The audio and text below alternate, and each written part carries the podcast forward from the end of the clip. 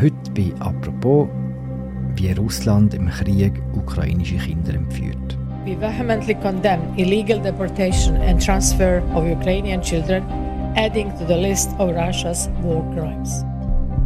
Während dem Krieg in der Ukraine sind nach Schätzungen schon 20.000 Kinder nach Russland verschleppt worden. Unser Recherchedesk hat in einer sehr aufwendigen Geschichte nachweisen wie so eine Verschleppung abläuft. Eine versuchte Verschleppung in diesem Fall.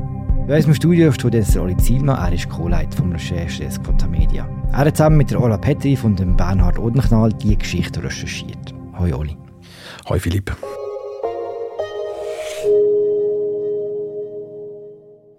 Я знала все равно, ну, почему-то я всегда уверена, если они со мной, то я их смогу защитить. А если без меня, никак.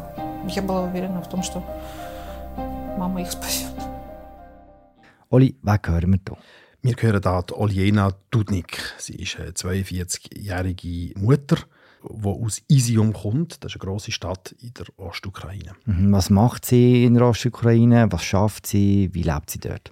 Sie hat eine sehr außergewöhnliche Biografie.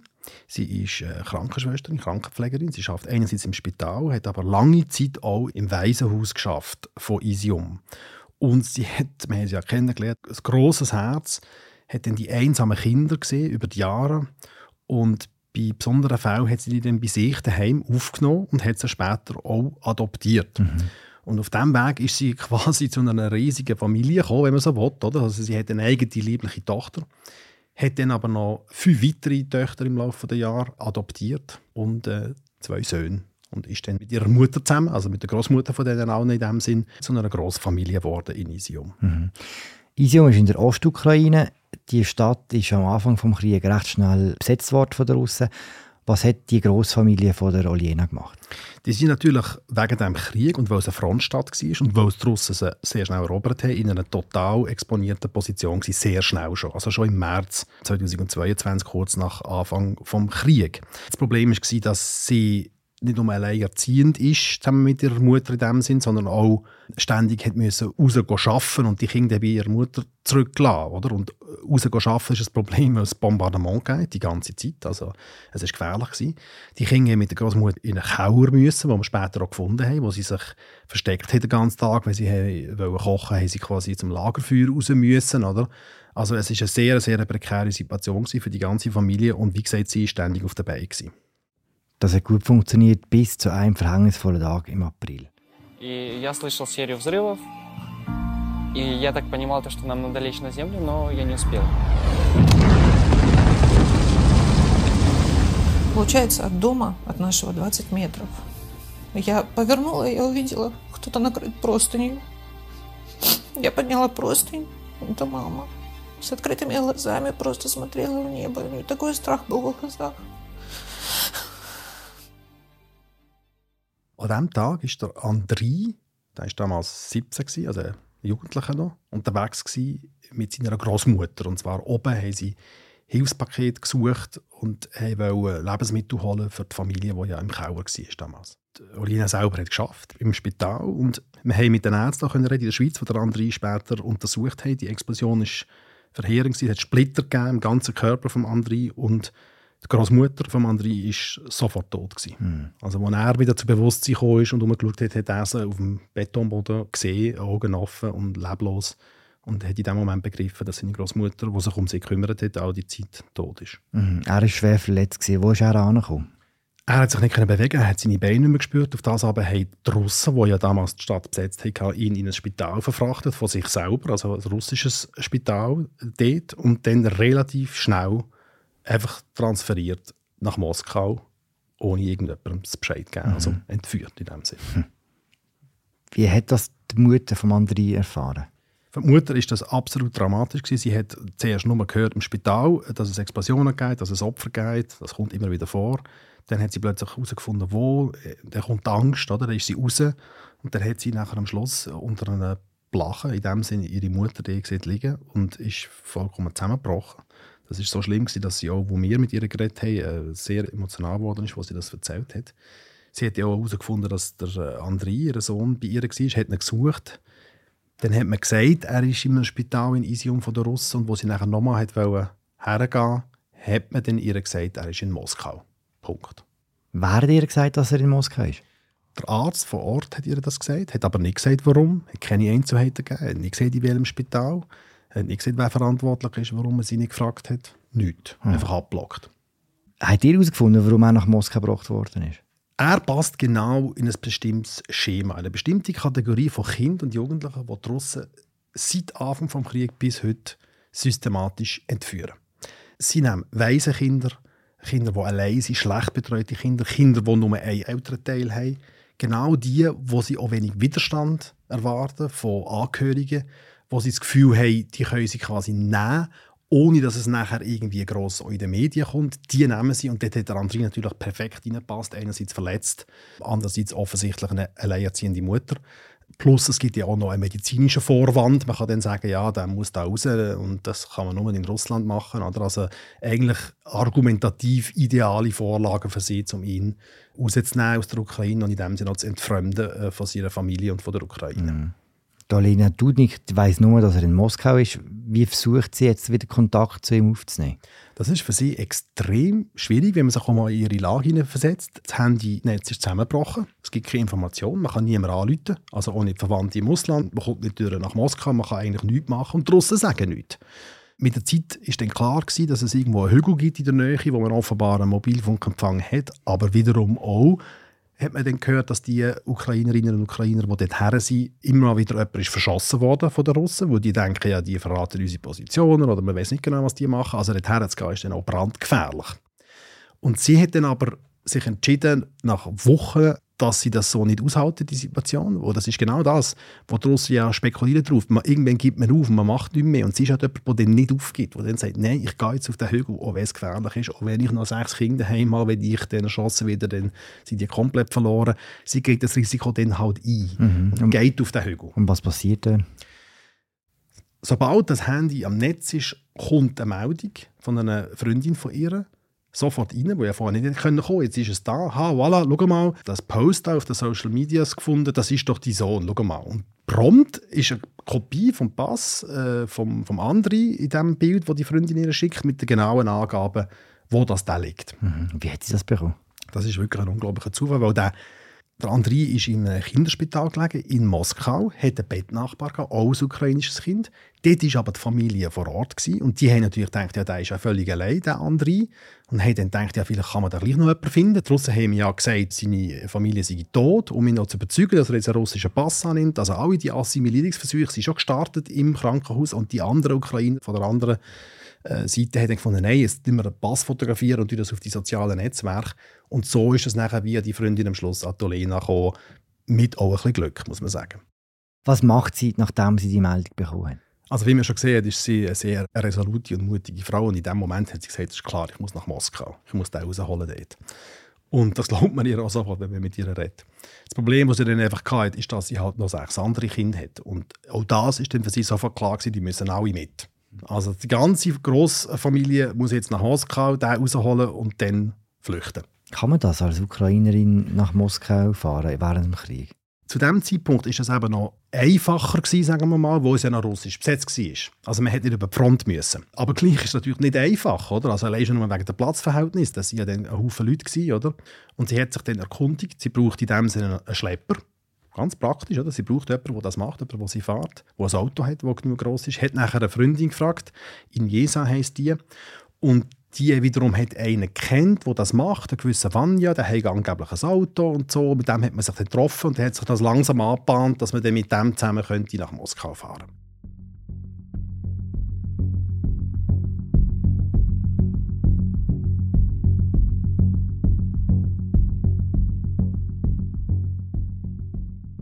Das wird now Realität. Was passiert denn auf dieser Fahrt nach Moskau? Was die beiden Frauen, die Injesa, wo ja der Schlepper empfohlen hat, und Oljena mit ihren Kindern nicht realisiert haben, ist, dass der Mann, der sie da fährt, dass das ein Kinderhändler ist. Und das ist im Laufe der Recherche tatsächlich auch noch bestätigt worden von verschiedenen Seiten. Das haben die beiden einfach nicht gewusst. Also Mhm. Oljena hat den ja nicht kennt und die Niese hat den nur über Umweg kennt. Und da hat sich halt angeboten, die Kinder zu nehmen. Aber es hat schon Anzeichen gegeben am Anfang, dass das heikel ist. Zum Beispiel der zweite Sohn von der Oljena hat er gesagt, er soll doch bitte daheim bleiben, er war schon erwachsen. Gewesen, oder? Er hole den später, bitte nur die fünf Mädchen mitnehmen. Und dann mhm. fährt es schon an, oder? Und die waren ja zwischen 8 und 19 gewesen, oder? Und während der Fahrt hat er dann Porträtfotos von diesen Mädchen machen, oder? Wo man sich die Oljena angefragt hat, warum ist das jetzt nötig, oder? Einzeln. Also die ersten Anzeichen, dass irgendetwas da nicht kostet ist, haben sich schon abzeichnet. Und wann ist es denn ganz konkret geworden? Ja, sie sind an die Grenze gekommen und sie sind schon mal erstaunlich einfach drüber gekommen nach Russland. Der Geheimdienst hat sie aufgehalten, hat sie gefragt, aber niemand hat dann gross äh, nachgefragt. Also das ist auch schon mal seltsam gewesen. Und kaum sie über die Grenze, sagt er, ja, voilà, er möchte gerne die fünf Mädchen jetzt äh, abtrennen. Die Mutter soll allein weitergehen. Der Bub holen in Moskau und äh, sie kommen in ein Kinderheim, die fünf Mädchen. Das sind ja eh viel besser. Was macht denn Italiener? Die hat natürlich einen totalen Schock gehabt. Sie ist fast zusammengebrochen. Ein wahnsinnig emotionaler und ein schwieriger Moment für sie, weil sie ja ihren Sohn sucht und jetzt noch ihre fünf Mädchen ihr sollen weggenommen werden.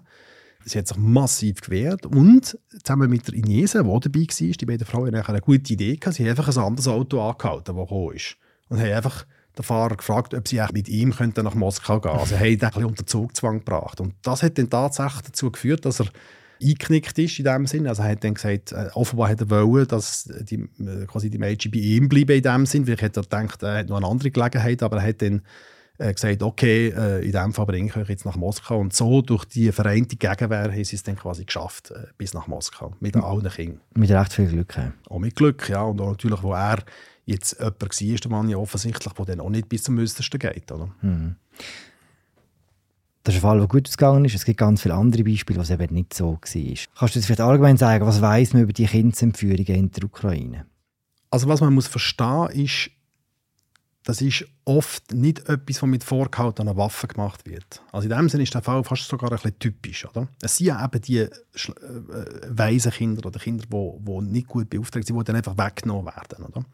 Was wir aber auch wissen, ist, dass es eine Internetplattform gibt in der Ukraine, Children of War, wo man sich kann melden als Angehöriger oder als Bekannter, Verwandter von einem Kind, das fehlt, und eine Meldung machen. Und wir haben mit Parlamentariern geredet in der Ukraine, die uns erzählt haben, was auf dieser Plattform so läuft. Und schon über 20.000 Anträge sind eingegangen dort. Also das heisst, Tausende von Kindern, die vermisst werden. Und das sieht man dann halt an diesen höheren Zahlen. Oder? Mm. Und der Europarat, der OECD, hat auch Ende April festgehalten, dass sie mehrere Tausende bestätigte Fälle bereits haben, wo die Kinder einfach vermisst werden. Oder? Und ich glaube, das ist das, was am Schluss wirklich passiert. Die werden weggenommen oft unter Umständen, die an der Oberfläche relativ harmlos wirken und am Schluss wird nicht mehr über die geredet und die Verwandten haben die Kinder plötzlich einfach nicht mehr und wissen nicht, wo sie sind und können sich kaum noch wehren. Eigentlich ganz ähnlich wie die Oliena, nur dass sie dann halt eben das entscheidende SMS nicht bekommen und nicht wissen, wo die Kinder sind. Warum macht das Russland? Die Russen haben immer wieder auch in der Legitimation, in der versuchten Legitimation von ihrem Krieg quasi der Ukraine ihre Staatlichkeit abgesprochen. Hat gesagt, das ist eigentlich Russland. Und ein Teil von diesem Vorgehen, auch zur Legitimierung von allem, ist in den besetzten Gebieten, in den Gebieten, die sie erobert haben, halt zu russifizieren. Nicht nur russisches Internet und russische Zeitungen und Propaganda, sondern eben namentlich auch russische Pässe, nur eine russische Sprache und insbesondere bei den Kindern dafür zu sorgen, dass die ukrainische Identität mit dem mehr oder weniger ausgelöscht wird. Dass es also die ukrainische Identität schon bereits von Kindesbeinen an dann irgendwann mal gar nicht mehr gibt. Und das ist ja auch der Grund, warum der Internationale Strafgerichtshof in Den Haag hier mutmaßlich Genozid sieht. Genozid ist ja nicht nur einfach die Eliminierung oder das physische Töten von einer Ethnie. Es ist auch in dem Sinn das Auslöschen von einer Ethnie. Also quasi das einfach mit gewaltsamen Maßnahmen dafür zu sorgen, dass es die Bevölkerungsgruppe nachher einfach schlicht nicht mehr gibt. Und das ist letztlich auch der Grund, warum die Russen das machen. Es geht tatsächlich um Auslöschung von einer Nation. Der Vanya, der Kinderschlepper, der ist ja ziemlich sicher ein Ukrainer, oder? Ja, er hat jedenfalls dort gelebt, auf jeden Fall. Oder? Und er hat natürlich dann auch für die Russen geschafft. Das mhm. ist halt auch, man wüsste es nicht, wir haben am Schluss nicht gefunden, ein, äh, ein Geschäft. Wir haben aber können feststellen, dass er in Kontakt mit russischen Politikern steht, oder? wo auch im Verdacht stehen, genau die Politik zu unterstützen. In Jesa hat dann auf das aber noch mal recherchiert und uns auch noch Informationen gegeben und auch gemerkt, dass er wirklich Kinder verschleppt hat, in mhm. dem Sinn und durchaus auch gegen den Willen der Verwandten. Von dem her gesehen, ja, er ist einer vor Ort, aber wie in jedem Krieg gibt es natürlich die, die profitieren und die Geschäfte machen und diesen Besatzer einfach in die Hände spielen und mm. offensichtlich völlig skrupellos sind dabei. Kollaborateure. Kollaborateure, genau. Du hast vorhin den Europarot erwähnt. Was wird von außen gemacht gegen diese Verschleppungen? Das stärkste Signal bis jetzt ist der Haftbefehl vom Internationalen Strafgerichtshof in Den Haag gegen Wladimir Putin, Präsident von Russland, persönlich. Das ist unglaublich stark, weil man das in dieser Form gegen ein Staatsoberhaupt von so einem grossen und wichtigen Land der G20 noch nie gesehen hat. Das ist in dem Sinne auch sehr mutig. Und es ist wichtig zu sehen, dass der Haftbefehl nicht gekommen ist für sagen wir mal, den Tatbestand von Angriffskrieg oder äh, andere äh, Bombardement von Zivilbevölkerung, was alles womöglich auch möglich gewesen wäre. Nein, man hat sich entschieden, man geht jetzt auf die Kindsentführungen, weil das halt tatsächlich auch ein Kriegsverbrechen und womöglich sogar ein Tatbestand vom Genozid ist, weil es eben gegen die kleinsten und wehrlosesten geht und letztlich gegen die ukrainische Identität. Und das ist schon ein sehr starkes Signal, das überall so angekommen ist und wo natürlich ihn persönlich und damit die russische Regierung komplett diskreditiert hat. Beim Andrei, im Sohn von der Oljena Dudnik, haben das ja auch versucht. Es hat nicht geklappt. Er ist immer noch im Spital in Moskau. Wir haben jetzt Oljena Dudnik an der Grenze irgendwo sein. Ist sie inzwischen jetzt in Moskau angekommen und findet sie ihren Sohn?